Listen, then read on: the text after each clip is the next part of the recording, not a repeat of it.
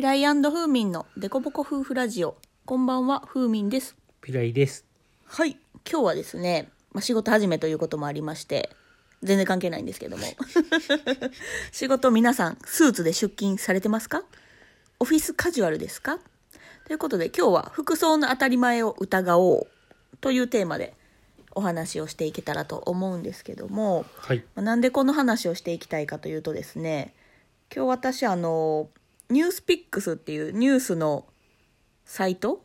有料サイト、うんうんうん。まあまあ無料で見れる範囲もあるんですけどそのサイトの中の動画コンテンツを見てまして「ジ・アップデート」という番組の中で、まあ、6人ぐらいの人が対談をする対談じゃないか。定談か。ディスカッションをする番組なんですけども一つのテーマに沿って。でその番組のテーマが「スーツは死ぬのか?」っていう放送回だったんですよね。うん。うん。うん。でなんでこのテーマについて話してたかっていうと結構最近こう大手の銀行とか大企業とかも今まではこうスーツ着用基本はなんか男性スーツ着用。女性はまあスーツじゃなくちょっとカジュアルなカットソーとかでもいいみたいな会社が多い中で、えー、と結構そこがあの最近の IT 企業のベンチャー企業とかは T シャツの、えー、とスラックとスラック？スラックス？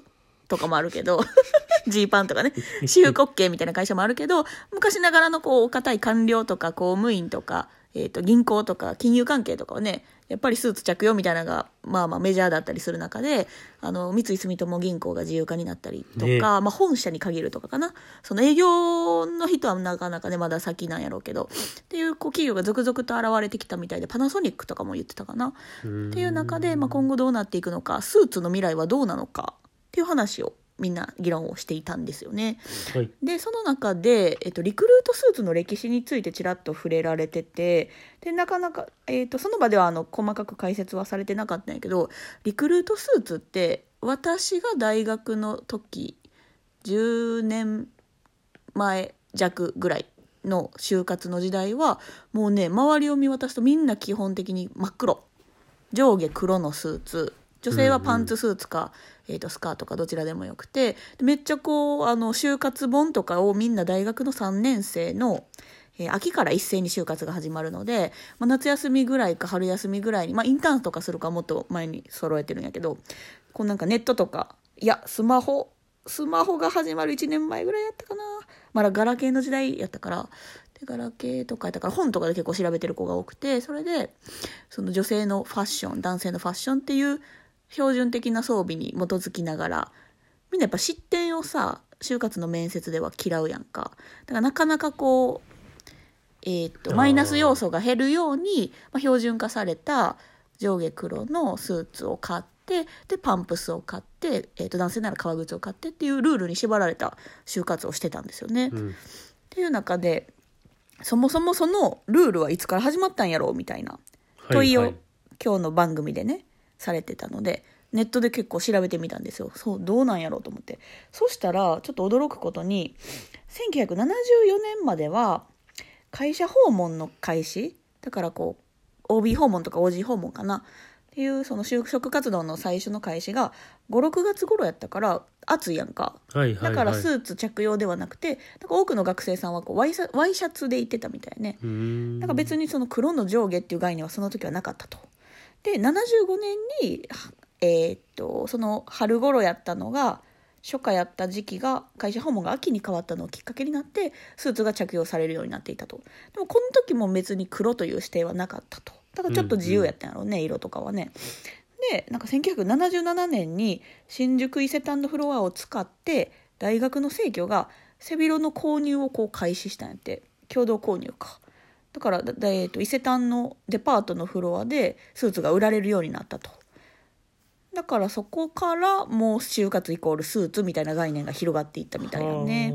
ランドセルみたいな感じやね、じゃあ。ランドセルもそうなあ。の？いや、わからんけど、なんか小学生イコールランドセルみたいなはい感じで、はいはいはい就活生イコールこう、スーツっていうのを、こう、うんうん。会社がやり出したみたいな、会社というか、百貨店がやり出したみたいな感じでね。百貨店と生協の共同のマーケティング的なものがあったんやろ。ね売り出していこうぜ。こういう常識を作っていこうぜみたいなね。で当時もその別に黒というわけじゃなくて紺色を購入する学生さんが多かったみたいですね。あなるほど。うん。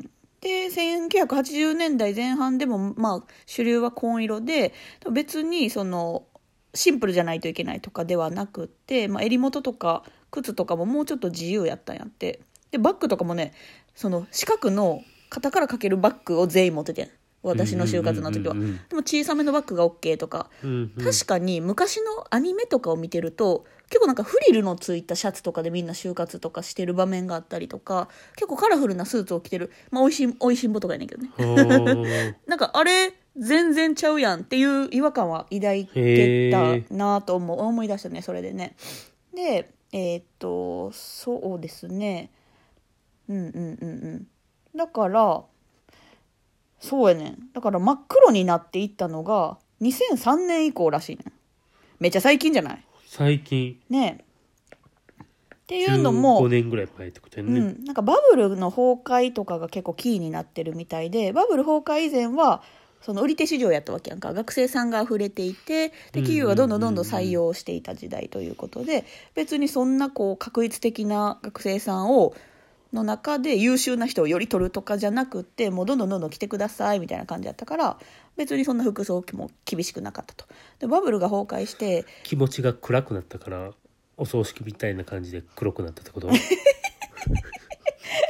違うかな？それはちょっと。それではちょっと違うかな？なんでやろうな？いやだって黒にする意味なくない？ほんまやね。紺から黒やもんうんね、紺でよいいと思うねんけどねこ なんか求人倍率がめっちゃ下がって過去に2番目に低い年となってそのあたりからう再び紺やうん。濃いグレーが主流となってで黒になっていったみたいね。なんで黒くなんねやろね。もしかしたら気持ちの変化もあるかもしれないね。だからこう2003年って私中学生なのよ。そっからね、黒になってこう確率化どんどんされていたのが。だからこうルールやからそうしなさいっていう当たり前のことが意外とその十数年の常識やったっていうのにちょっと今日衝撃を受けてね、うんうんうんうん。まあ、スーツの文化もそもそも明治維新で、えー、と西洋文化がどんどんどんどん入ってきたことによって和服から洋服に日本は変わっていったわけやんか。でもそれが今ビジネスパーソンの中では必須の制服としてされてるっていうところではあるやんか、まあ100200年以内の出来事やのに。っていうのがなんかこう今自分たちが思考停止に陥って当たり前とされていて全く何もこう生活の中で疑ったことのないものが世の中にはこんなにあふりありふれてるんやなっていうのをリクルートスーツをきっかけに思い起こしたなと思いましてね。そういうえ就活の時病院に就職活動行った時って？なんか一般的な社会常識を知らんまま就職してるから、うん。うんあのスーツ多分着てたけど、うんあんまり黒とか意識したことなかったよね。なんかふなんか全然何色のスーツ着てたかも記憶にない。えー、カバンは？カバンは。カバンはそういうなんか就活バッグみたいなのあるやん。四角いこあそうさすがにそれは、ううんうん。いや違うな。調べんかった？就活服いや四装みたいな。角いカバンで行ったような気はする。なんか私今は多分そちょっと緩まってるかあもしれんけど。そう今しあ今っていうかあのん。四角いカバンで行った気はするそれは。行った気はする。覚えてないよね、うんうんうんうんああそうなんかまあ男女でルールは違うけど髪型は、えー、と耳より上耳にかからないとか前髪は眉毛にかからないとかあとは化粧はすっぴんもあかんねんけど派手なのもあかんかったりするんやんか、まあ、業界にもよるやろうけどね。とかなんかこう微妙に業界にもよるけど通常のルールみたいなのがあってパンプスのヒールは何センチ以下じゃないといけないけど何センチ以上じゃないといけないみたいな。めっちゃ細かいルールあるんよね、うんそうなんですよ。でもそれを守らないと落ちると思ってたからまあそりゃ従うよねと思ってそこのルー根本的なルールは考えずにうん。ずーっと過ごしてたわ大学時代は。かそもそもその日本っぽいよねそこなんか、うん。みんなと同じことをして安心というか、うん。外れたらダメだっていうね、うんうんうん。こう思想は会場でその黒以外の子一人も見かけたことなかったね、まあ、そんなに何回も何回も言ってるわけじゃないけど、まあ、たまにそのアパレル業界とかは私服のセンスを見たいから私服で着てくださいとかあのオフィスカジュアルで着てくださいっていう業界もあったんやけど私の時もね。一般企業とされる私が受けてたところは黒うんやったねうん周りを見渡すとね、そうなんですよ。ね。だから世の中にはこう意外と数年前にできたルールっていうのもいっぱいあるしだから今当たり前やと思って過ごしてるものが本当に来年とか再来年とか、まあ、数年後には非常識になってることもあるしね。ねスマホがない時代なんてもう考えられないしね。うん。ね10年後ぐらいになったら赤いスーツが主流になってるかもしれん。かもしれへんかもしれん。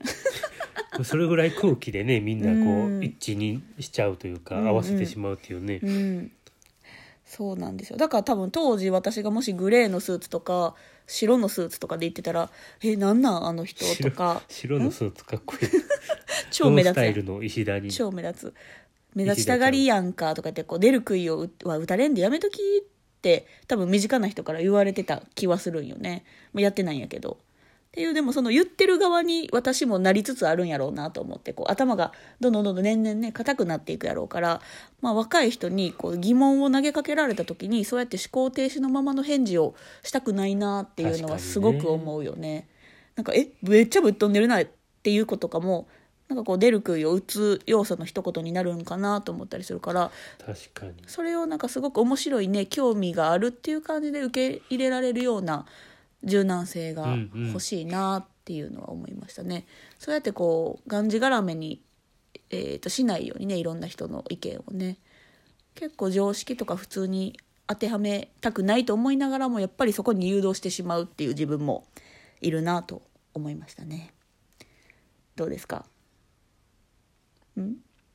うん。なんかでも自分自身は頑固やって思ってるから、うんうんまあまあそうやってこう古い人間やって思われてもまあいいかなって思う。あそこもすら割り切ってる？うん。うん。だって上の世代から若いなって思われても別にいいって思うし。